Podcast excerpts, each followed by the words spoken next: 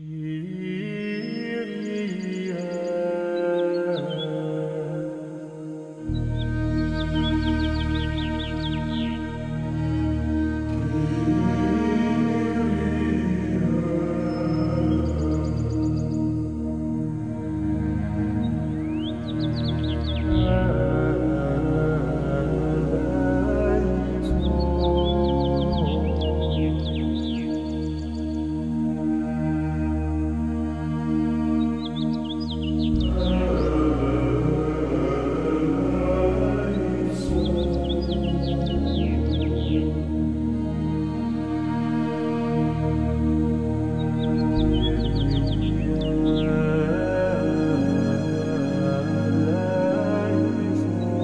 Bendiciones a todos nuevamente, estamos con ustedes, gracias a Dios y la Virgen, para continuar este ciclo de charlas sobre la reforma de los sacramentos luego del Concilio Vaticano II,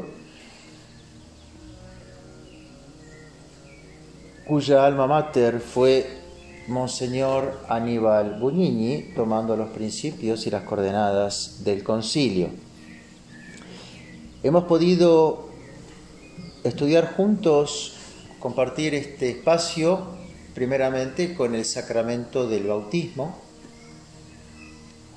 en segundo lugar, hemos visto el sacramento de la confirmación. Y vamos a tocar en este día cómo también sufrió una modificación el sacramento de la confesión o penitencia, actualmente llamado la reconciliación. Ustedes saben que, como nos enseña el catecismo, cuando se le pregunta a un niño qué cosas son necesarias para hacer una buena confesión, responde cinco. ¿Cuáles? La primera, hacer un examen de conciencia, es decir, repasar la conciencia desde la última confesión bien hecha para ver los pecados que se han cometido, si veniales, si mortales, la cantidad, el número o la especie se han cambiado. En segundo lugar, el dolor de los pecados. No solamente basta recordar lo que hice, sino que me tengo que doler por lo que hice. Y no gloriarme, y no festejar, no, dolerme. El tercer acto es el llamado el propósito de enmienda. No basta con acordarme, no basta con dolerme. Está muy bien, sí, pero no basta. ¿Y qué falta? El propósito de no volverlo a cometer el propósito de evitar ese pecado, el propósito de evitar las ocasiones próximas de pecado que me llevan a eso. En cuarto lugar, nos enseña la iglesia, es la confesión auricular con el sacerdote, confesar todos los pecados mortales, si los hay, sino la materia libre, como son los pecados veniales, para recibir la absolución y por fin, y en último lugar, cumplir con lo que se llama la penitencia. ¿Y qué es la penitencia? Es aquello que el sacerdote le da al que se acaba de confesar, normalmente algo para rezar o alguna acción para cumplir y de esa manera poder reducir las deudas de aquellos pecados que ya pueden estar confesados, pero que me pueden aún quedar para la otra vida, para el purgatorio. Y así nos encontramos con estos cinco pasos. Examen de conciencia, dolor de los pecados, pena, propósito de enmienda, de corrección, confesarse y cumplir con la penitencia.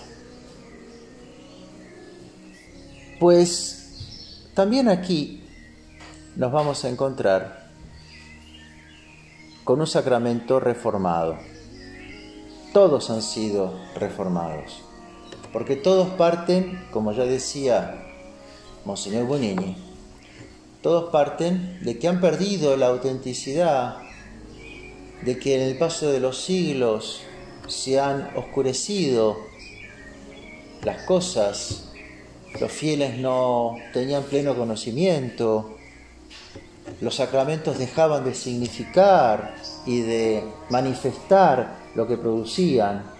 Y por eso era el momento en donde ahora sí vamos a lograr llegar a esa pureza, a esa autenticidad, a esa manifestación, a esa claridad perdida, pero ahora encontrada. Y con esa manera de ver las cosas, con esa osadía, con ese desprecio del pasado, de 2000, de años, de 20 siglos, es como estos reformadores siguen encauzando el trabajo sobre los demás sacramentos. Decíamos que la materia del día es el de la penitencia, actualmente llamado reconciliación. Para lo cual seguiremos un poco con la temática. Veremos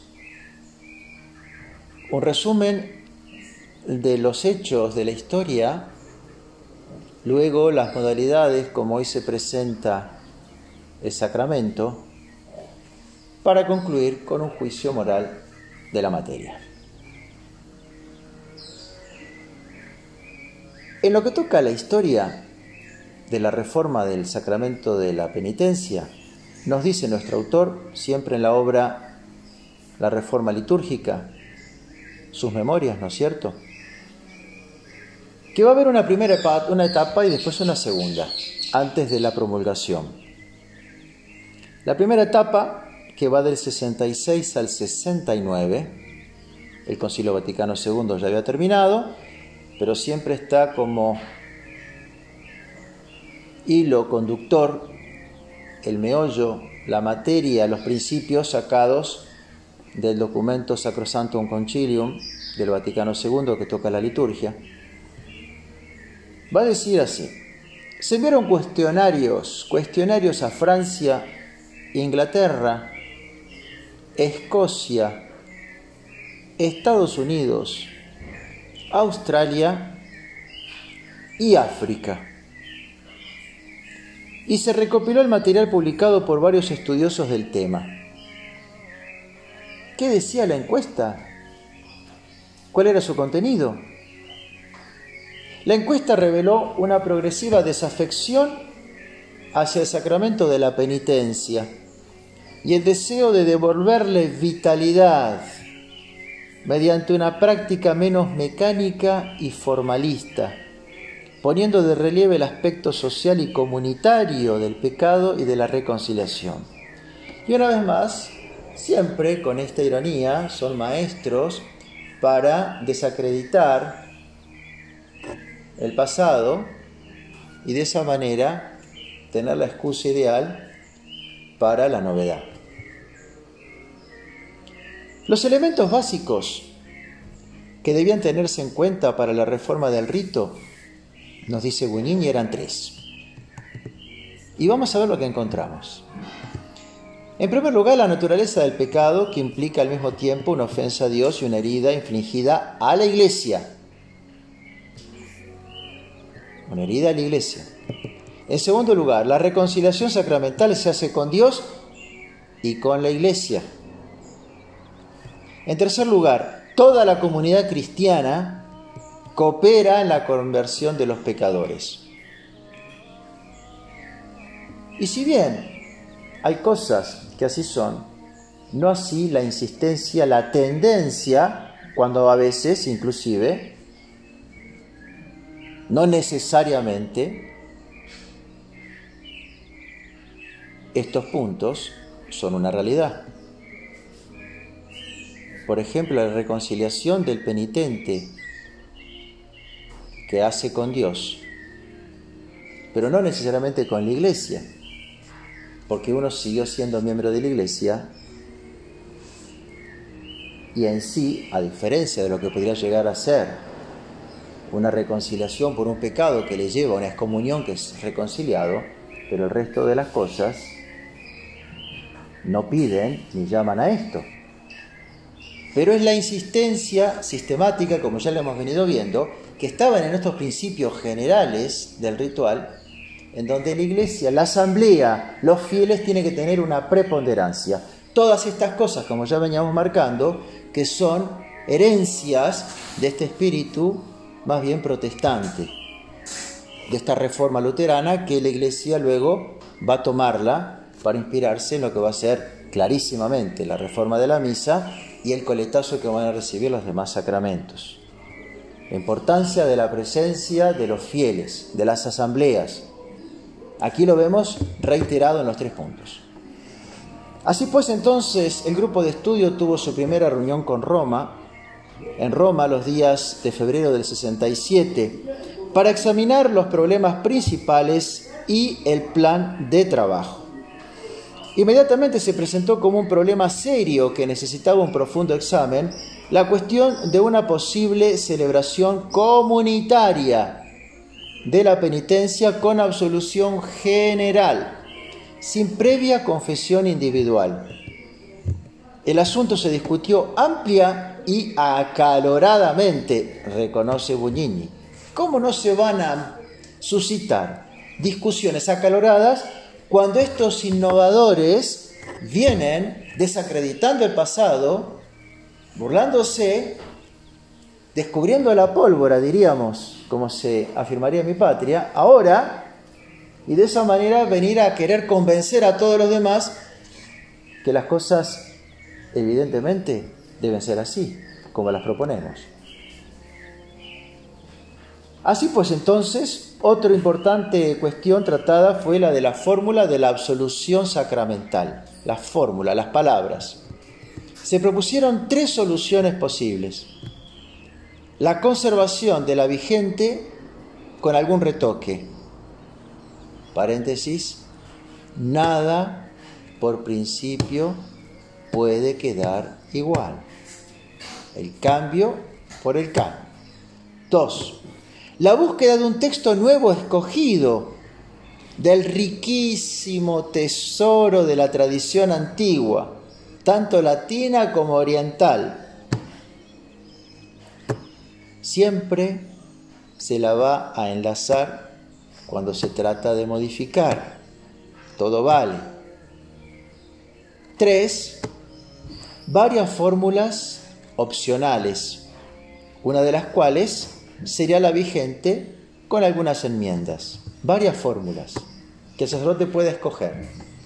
A la propuesta de que hubieran estas últimas, la respuesta fue negativa, dejada de lado.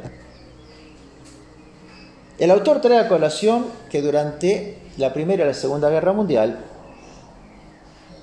han tenido ocasiones graves por las cuales se dio una absolución general, y eso es una realidad.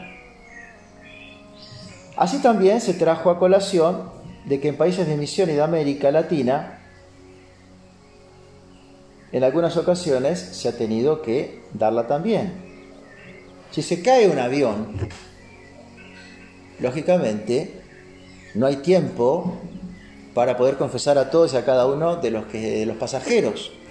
Entonces ya la iglesia tiene previsto y da consejos qué hacer en esas circunstancias. Ciertamente que habrá una absolución general, pero luego con la obligación de la confesión auricular. Si salimos del problema, si el avión no se terminó estrellando o el barco hundiendo.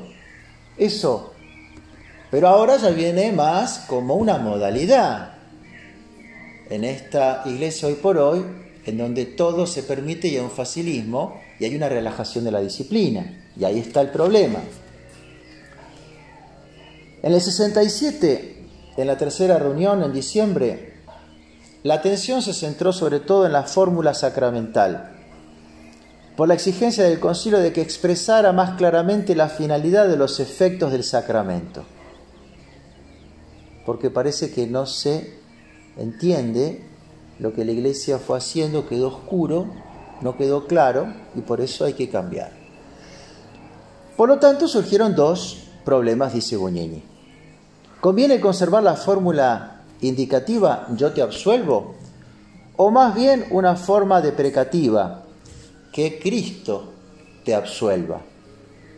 En segundo lugar, se puede pensar en una pluralidad de fórmulas para dar la posibilidad de elegir conforme a los diversos casos y necesidades. Tras una, vuelve a decir, animada y acalorada discusión, los padres aprobaron que fuese modificada la fórmula existente para que respondiera mejor a las exigencias del concilio y aprobaron el texto propuesto a saber in nomine Domini nostri Jesu Christi et in virtute Spiritus Sancti ego te absolva peccatis tuis et in ecclesia pacem plene te restituo. Es decir, en el nombre de nuestro Señor Jesucristo y en la virtud del Espíritu Santo, yo te absuelvo, el Padre no queda mencionado, de tus pecados y te restituyo en la paz de la iglesia plenamente.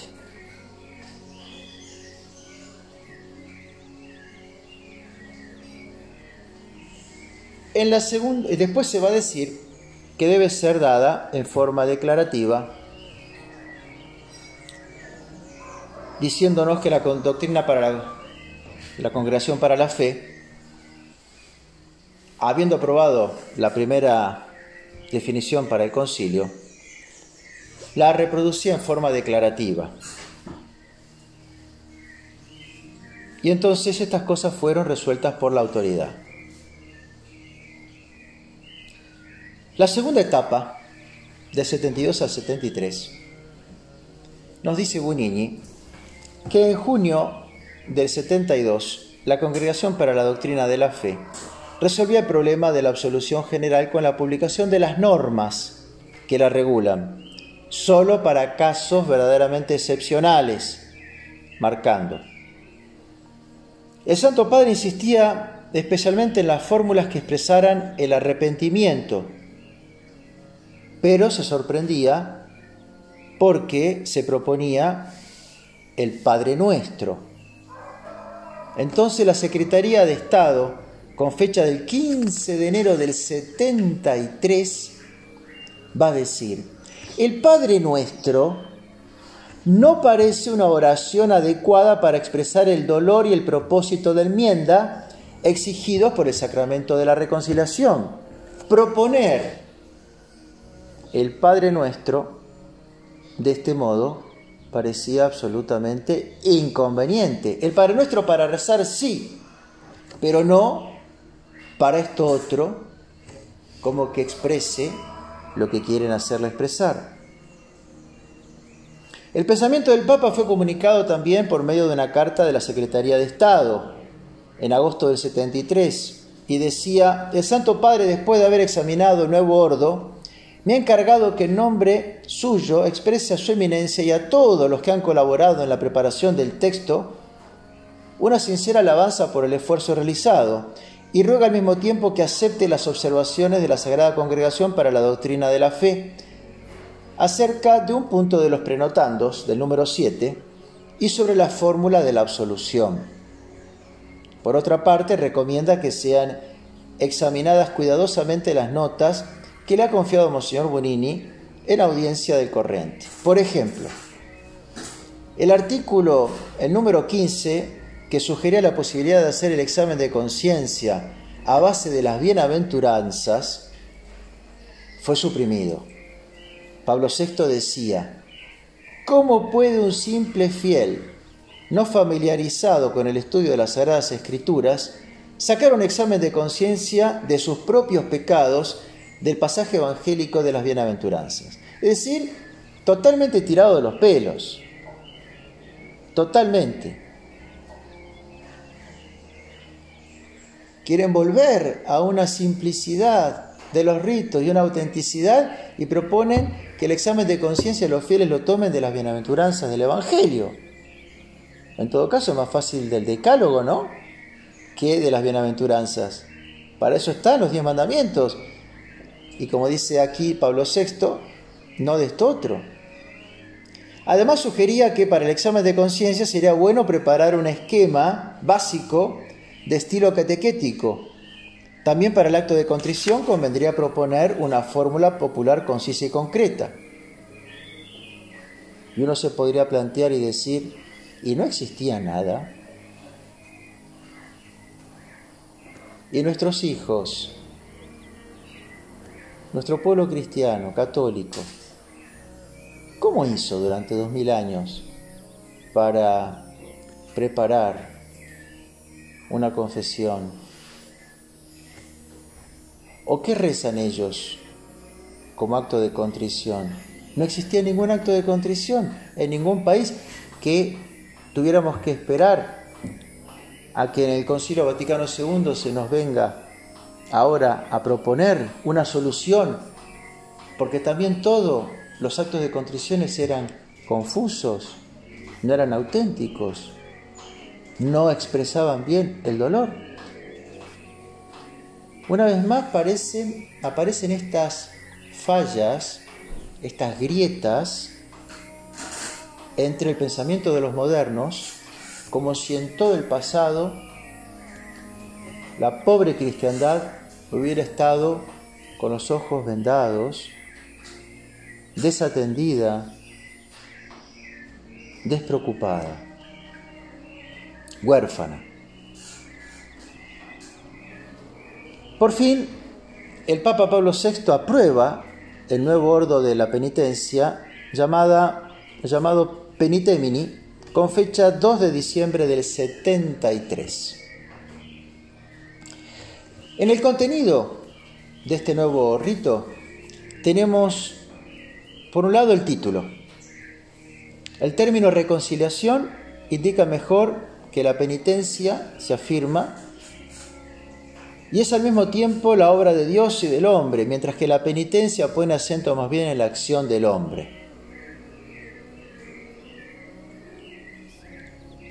Los prenotanda, la introducción, nos dice que mientras que en algunos, en los últimos siglos en la iglesia occidental, la penitencia se ha observado de manera individual, el nuevo ordo propone los ritos variados para darlo, individualmente, comunitariamente con confesión y absolución individual y comunitario con absolución general conforme a las nuevas normas. Y por fin prevé, ¿qué cosa? Que aún puede haber una adaptación de las conferencias episcopales a las necesidades de los fieles. Y así pues les compete a ellas preparar las traducciones de los textos o componer otros textos nuevos, conservando siempre la fórmula de la absolución. También determinar los signos de penitencia mediante los cuales el rito de la, de la reconciliación comunitaria puedan ahí los fieles recibir la absolución. Y fíjense por ejemplo, una anécdota en mi país, recuerdo años atrás, en la zona de la Mesopotamia, en la provincia de Corrientes, en esta inculturación, en estas adaptaciones, que inclusive los párrocos tomaban iniciativas a saber si los obispos avalaban o no, pero dentro de este penoso desorden que estamos viviendo. Y entonces el párroco convocó a sus fieles, les anunció que cada uno trajera sus pecados escritos en un papelito, que él haría un fuego, y de hecho había un fuego en la plaza enfrente de la parroquia, y que cada uno tirara los papelitos con sus pecados en el fuego, y cuando tuvo lugar esto, entonces ya nuestro Señor les ha perdonado los pecados, absolución, Claro, ahí empiezan las ocurrencias, ahí empiezan los delirios, ahí empiezan las inculturaciones, pero que por pena se van dando las coordenadas, se van sembrando estas bombas de tiempo que empiezan a reventar con el transcurso de los años. Y pareciera ser que todo vale. En lo que va a tocar al rito de la confesión auricular de un penitente, se propone Ahora ahí Buñini dice que el nuevo rito renueva y enriquece el sacramento de la reconciliación. Nunca va a decir que va a haber un menoscabo, al revés. Se va a, va a haber un enriquecimiento. Se acoge al penitente con la señal de la cruz y una invitación a confiar en Dios. Luego sigue una lectura facultativa.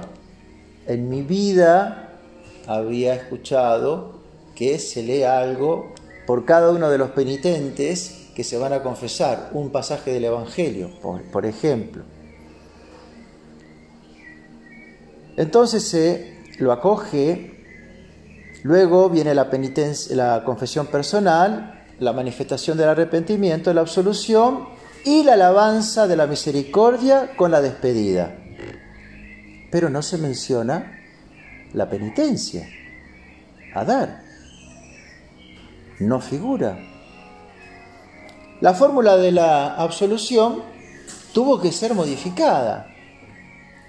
¿Por qué? Porque esa que yo les mencioné recién y que les hice un paréntesis, que no se mencionaba, ¿qué sucede? No pasó, porque no estaba la Santísima Trinidad mencionada, sino solamente el Padre y el Espíritu Santo, y después dice Buñini porque no expresaba explícitamente una referencia al misterio pascual, infaltable, y porque en ella no se aprecian lo suficientemente claros los términos que expresan la reconciliación con la Iglesia. Así pues entonces esa fórmula que no era trinitaria no pasó, faltaba el misterio pascual y había un problema con la reconciliación de la Iglesia. ¿Por qué? Porque era lógico. Era lógico. Él mismo va a reconocer, no parecía apta para el caso de las confesiones de devoción, es decir, solamente con pecados veniales, cuando el penitente no somete al juicio del sacerdote pecados graves que impliquen una ruptura con la iglesia. Y era evidente, pero parece mentira, una vez más, que haya tenido que manifestarse una sagrada congregación, porque para la mentalidad de los reformadores esto no era un problema. ¿Dónde estaríamos? Si ya estamos en donde estamos, ¿dónde estaríamos si no hubieran estado estos pequeños diques, como hemos indicado en más de una ocasión? ¿Qué hubiese sido si hubiesen tenido y trabajado a sus anchas estos reformadores sin algún refreno? ¡Qué barbaridad!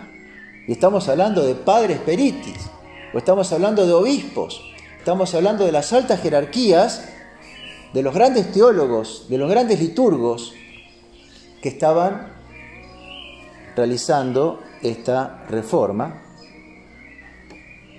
Por eso queda como forma de absolución, yo te absuelvo de tus pecados en el nombre del Padre, del Hijo y del Espíritu Santo sin, como es en el rito tradicional, las oraciones preparatorias o las que siguen. Simplemente queda reducido ahí. Eran partes integrantes, pero no esenciales del sacramento. Hay que subrayar el gesto de la imposición de las manos, dice Buñini, con la mano derecha, que cuando vino la rejilla queda vedado, simplemente el sacerdote levanta la mano, dice él, y que ahora se vuelve otra vez a implementar, pues el deseo de que pueda tener la imposición en la, en la cabeza del penitente, sobre la cabeza de él. Y así pues entonces nos encontramos que entre las razones por las cuales se quiere, en segundo lugar, aprobar las confesiones de varios penitentes con absolución individual, dice, la crítica y los estudios más recientes han puesto en evidencia el aspecto más negativo de la penitencia como efecto del excesivo individualismo ritual, individualismo ritual y también psicológico-social.